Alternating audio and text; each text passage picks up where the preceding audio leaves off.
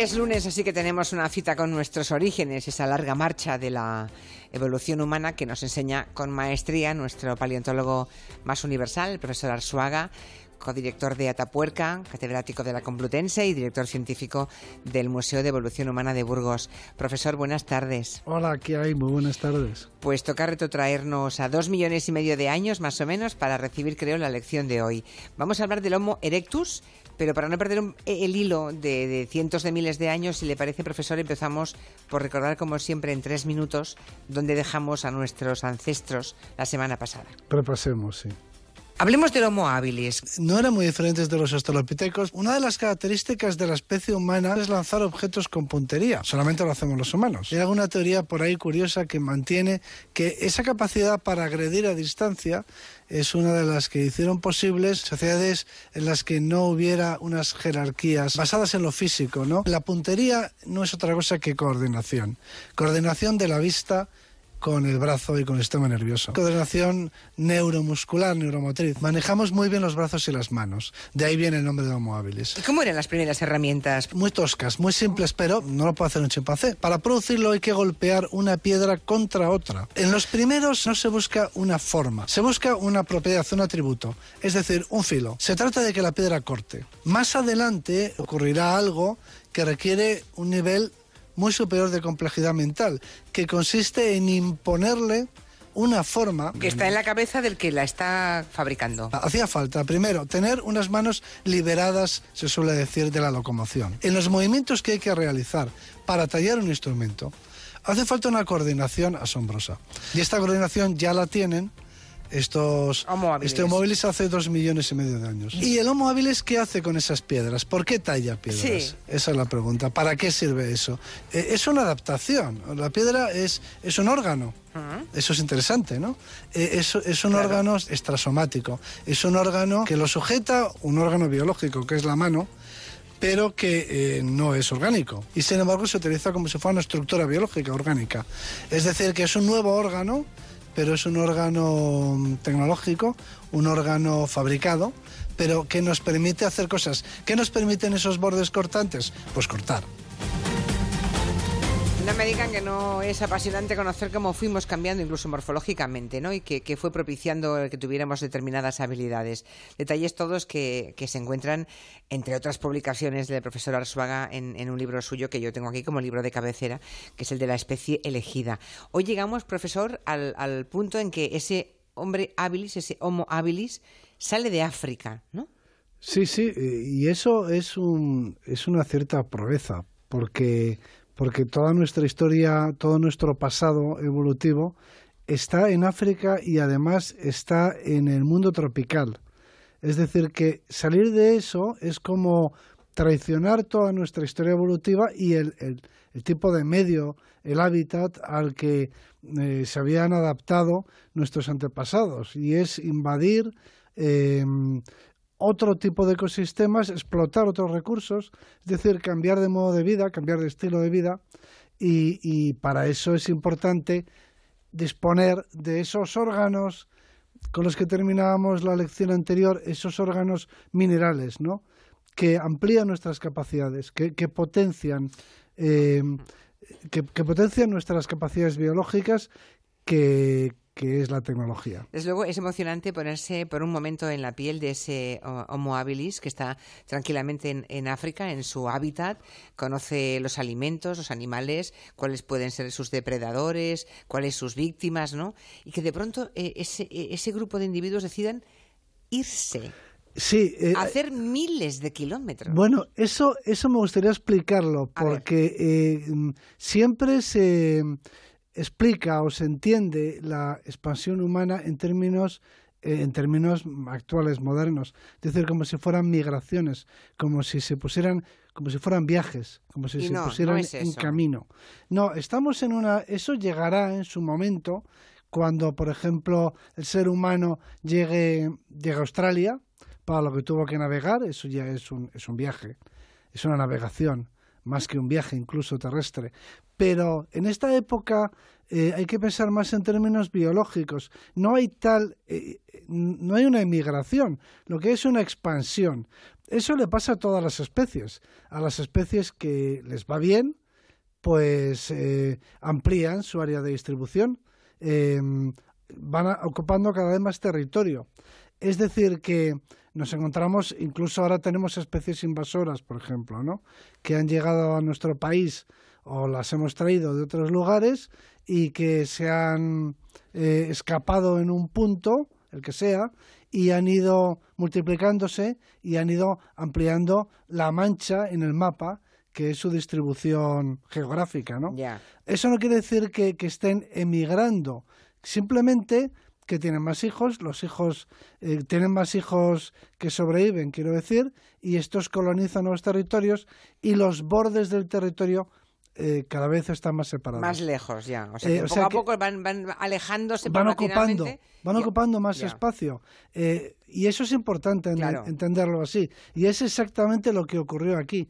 Y además, no hay que perder de vista, yo insisto mucho en esto, la profundidad o la magnitud del tiempo geológico.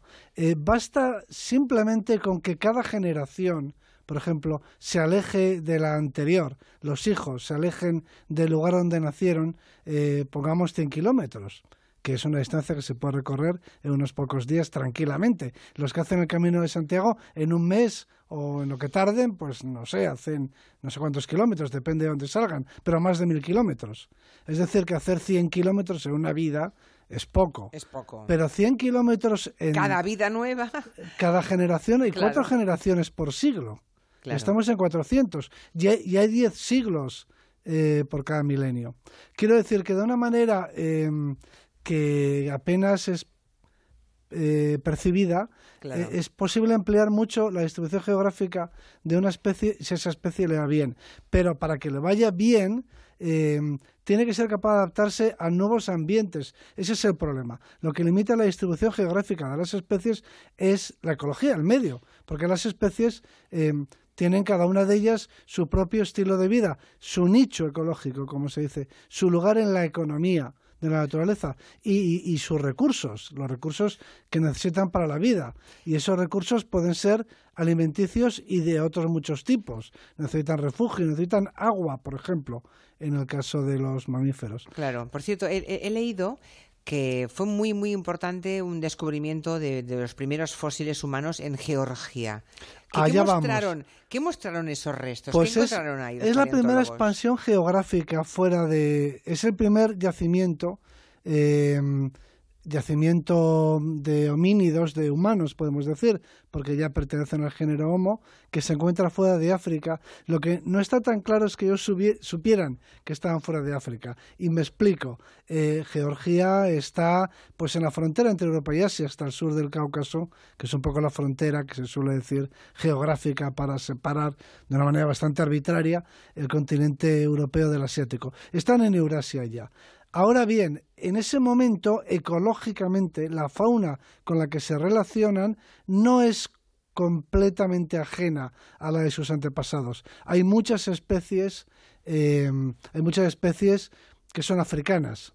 Eh, y por lo tanto, en cierto modo, es una expansión humana que está asociada a una expansión de fauna, a un conjunto de especies que también se extienden más allá de las fronteras de las fronteras políticas o arbitrarias del continente africano. África está, eh, su continente unido a Asia, eso no hay que olvidarlo, por un corredor que es la península del Sinaí, toda la zona de Israel y demás. Por ahí se llega hasta Georgia. Pero en todo caso, nos encontramos por primera vez a los humanos fuera del continente que, ha sido nuestra cuna y, y además podemos imaginar que ya no tenían pelo. Tenemos que hablar ahora de la pérdida del pelo. ¿Por qué no tenían? ¿Por qué lo saben? Cabe pensar que no tenían pelo, claro, eso no fosiliza, pero es un dato relevante.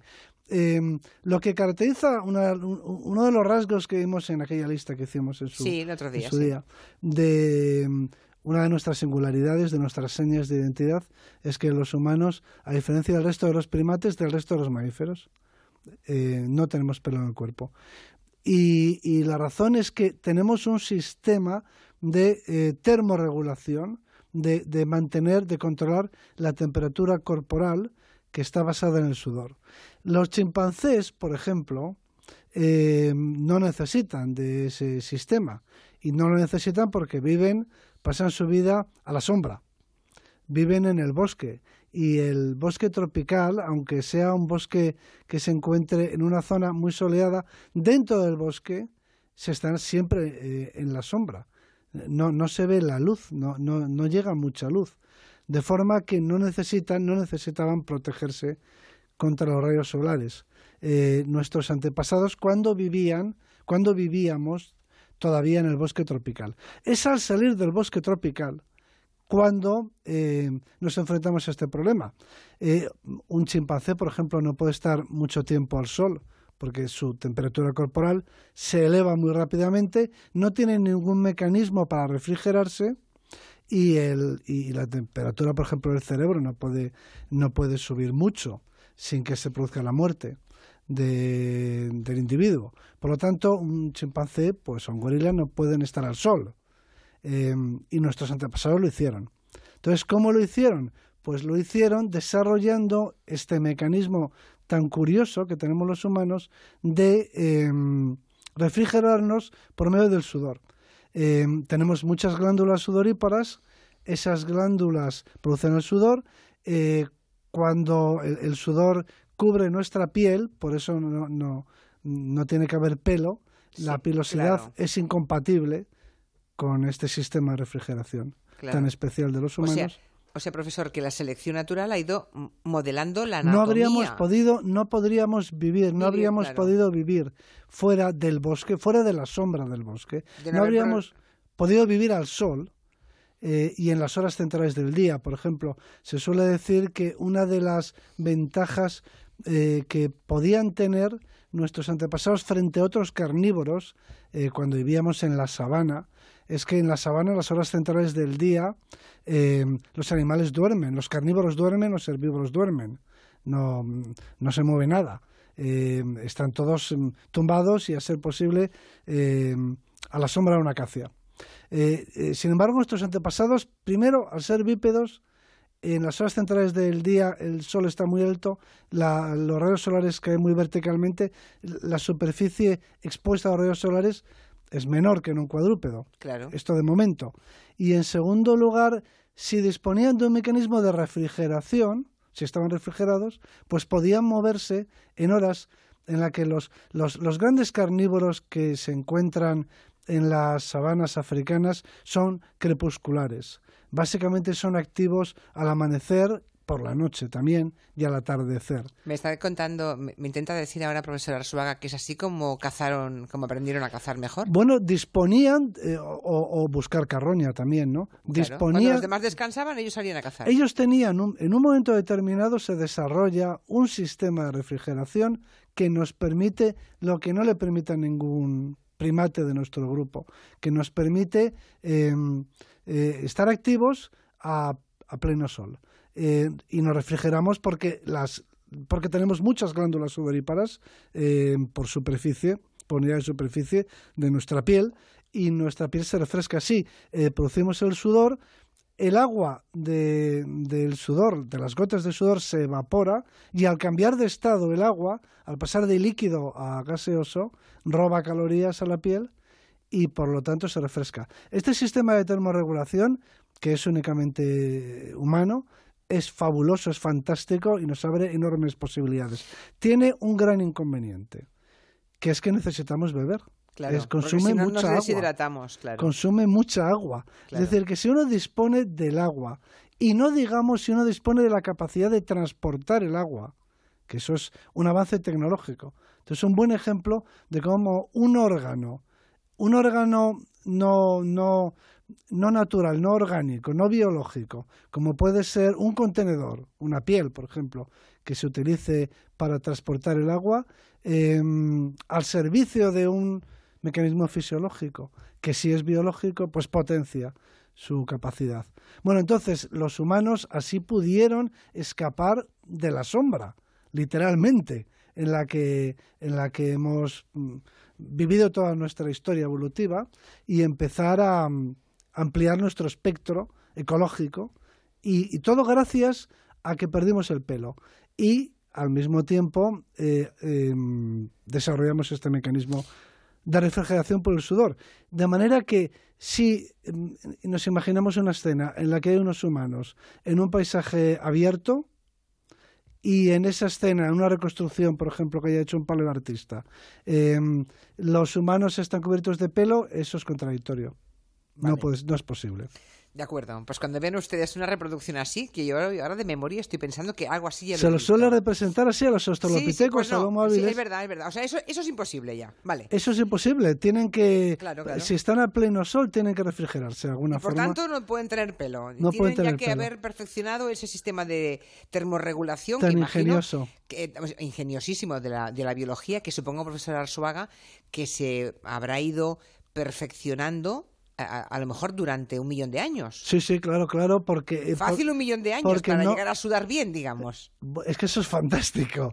Hay que saber sudar, ¿no? literalmente sudar es, es una cosa que nos permite estar al sol. La gente, la gente va a la playa. Eso, no somos conscientes. No ¿eh? somos conscientes de lo que representa ponerse al sol, ¿no? Eh, para un primate, quiero decir, para, para un animal que está cubierto de pelo pues lo normal es que, que sufra un colapso, claro. Eh, porque, porque su temperatura corporal subiría si no se puede refrigerar de alguna manera, ¿no? y los animales tienen sistemas de refrigeración. Por ejemplo, todo el mundo ha visto que los perros eh, utilizan la lengua para perder calor. ¿eh? Jadean. Y, hay sistemas, pero el nuestro es mucho más eficiente. En resumidas cuentas, así salimos de la selva y acabamos en Georgia, que es a donde hemos llegado hace 1,8 millones de años. Y, y esta es una en Georgia hay un yacimiento espléndido que es Manisi, espléndido. Eh, los colegas georgianos eh, suelen decir que los dos grandes yacimientos, es que se me permita esta vanidad ahora, pido disculpas, ¿no? Por adelantado, que los dos grandes yacimientos están en, en las dos Siberias, de paleontología de fósiles humanos para, para esta época están en las dos Siberias, porque Georgia se llamaba también Iberia en la época de los romanos. Ajá. Es decir, en la Iberia mm, occidental, con Atapuerca, y en la Iberia Oriental con Manisi. Las dos Iberias son las que han proporcionado bueno, pero eso los dos Pero eso no, eso no es vanidad, eso es una descripción de la realidad, profesor Hombre, eso espero, sí. Claro, eso pienso. Eh, estamos hablando, por tanto, de ya un homínido ya que estaría un poco a caballo entre el Homo habilis y el Homo erectus. Ya son más altos, ya es exactamente, es intermedio entre Homo habilis y Homo erectus, hasta es tan intermedio en todo desde la estatura hasta el tamaño del cerebro y, por ejemplo, el desarrollo de la cara, su proyección, es tan intermedio en todo que a la hora de clasificarlos caben todas las posibilidades. Es decir, alguien podría decir que es un Homo habilis evolucionado eh, y, o ponerle un nombre propio, que es la, la eh, lo que a mí más me gusta, y llamarlo Homo geórgicos, como se lo ha llamado, o considerarlo un Homo erectus primitivo. ¿no? las tres opciones son válidas porque está justo ahí. Ahí, en la mitad. también en estatura, ¿eh? también en estatura. Ya no son ya no son tan pequeños. ya no son... decirle, me ha sorprendido en su libro leer lo del niño de Turcana, ¿no? Un esqueleto casi completo de ese niño. Sí, ahora vamos a esa especie. Esa especie es un poco, ese, ese espécimen es un poco más reciente y un poco más evolucionado. Vamos a llamarlo ya Homo erectus para simplificar. Vamos a llamar Homo georgicus todavía a estos intermedios y vamos a hablar de Homo erectus para referirnos ya a, la siguiente especie. Este niño de lago Turcana tiene un millón y este es africano, tiene un millón y medio de años aproximadamente y, un poco más y es una es un individuo que, era muy alto, más de un metro sesenta, teniendo en cuenta su, su, edad, eh, su edad de muerte, porque era, era un preadolescente, para entendernos, ¿no? en términos modernos, y por lo tanto hay muy pocos niños de 11 años, 12 años ahora, la gente lo sabe, ¿no? que midan un metro sesenta y cuatro, por ejemplo. ¿no? Esas son. se eh, puede pronosticar que con el crecimiento completado hubiera llegado a metro ochenta. Habría, no, habría superado el metro ochenta si eh, hubiera sufrido el estirón. Y ese es un dato muy importante, porque esa es la gran cuestión. Ahora tendremos que hablar, eh, cuando toque, pero ya enseguida, de un rasgo específico de nuestra especie que ya hemos mencionado, que ya, ya, ya adelantamos, que es la pubertad, ya hablamos de ella, esa metamorfosis, ese estirón, ese estirón que hace que se crezca muy rápido en muy poco tiempo, en dos años, por ejemplo, ¿no? Y se pase de un cuerpo pequeño a un cuerpo muy grande o muy alto. El estirón que tenemos todos los humanos actuales. Ese estirón apareció en algún momento de nuestra evolución y todo parece indicar que este Homo erectus de hace un millón seiscientos mil años todavía no tenía el estirón. Y por lo tanto su crecimiento era más continuo, más gradual, y de adulto no mediría pues tanto como habría medido si a ese metro sesenta y cuatro que medía a los diez o once años le sumamos un estirón que se habría aproximado casi a los dos metros. Eh, pero si suponemos que su desarrollo era más continuo, pues estaría en el metro ochenta. O sea, estamos ante un Homo erectus que no solamente está perfectamente erguido, sino que aumenta su estatura, aumenta ya son como nosotros. el tamaño de su cerebro, digamos que ya em, empieza a parecerse y hace mucho a lo que somos, ¿no? Y hace pero le faltan cosas, le faltan cosas muy importantes que veremos en, en, la próxima lección. Le falta el estirón, que es muy importante. El estirón de la pubertad, interesantísimo. es muy importante porque de saberlo. eso tiene que ver con, el, con la historia vital, ¿no? Y con la estrategia de, y con la longevidad y con todo. le falta mm, todavía eh, mucho crecimiento del cerebro, muchísimo, y le falta también un cambio en, el, en la forma del cuerpo, en el biotipo, en la anchura del cuerpo. Todo eso queda para más adelante. Pero ya aparecen los bifaces, aparecen las hachas de mano. Eso que dijimos en la lección anterior, que representa un salto conceptual, un salto enorme, porque el, el, hacha de mano no está de ninguna forma insinuada en la materia eh, prima. Em, y no se consigue simplemente partiendo una piedra y obteniendo un filo. Uno tiene que llevar ya, el que se pone a tallar, el, hacha de mano, ya lleva la idea en la cabeza y la tiene que llevar hecha porque después de cada golpe hay que, mm, cuando se da un golpe, mm, el resultado no se puede anticipar. Eh, y por lo tanto hay que adaptarse. Y por tanto, que hacer, el segundo golpe va en función de cómo resulte el primero. Y, y, por eso hay que tener en la cabeza a dónde se quiere ir a parar el, final del proceso, para irse adaptando para conseguir. Y eso eh, representa un nivel conceptual muy alto, y eso es lo que lleva a mucha gente a preguntarse si eh, un, eh, un humano que es capaz de tallar un hacha de mano y de transmitir ese conocimiento a sus hijos, por ejemplo, no es, humano, no es un humano que ya es consciente, por ejemplo, incluso que ya tiene lenguaje.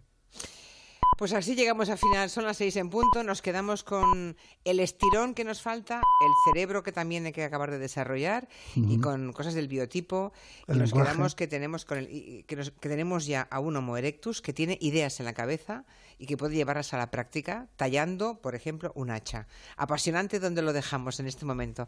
Profesor Arzuaga, hasta el lunes que viene. Hasta el lunes que viene. Fue un placer, gracias.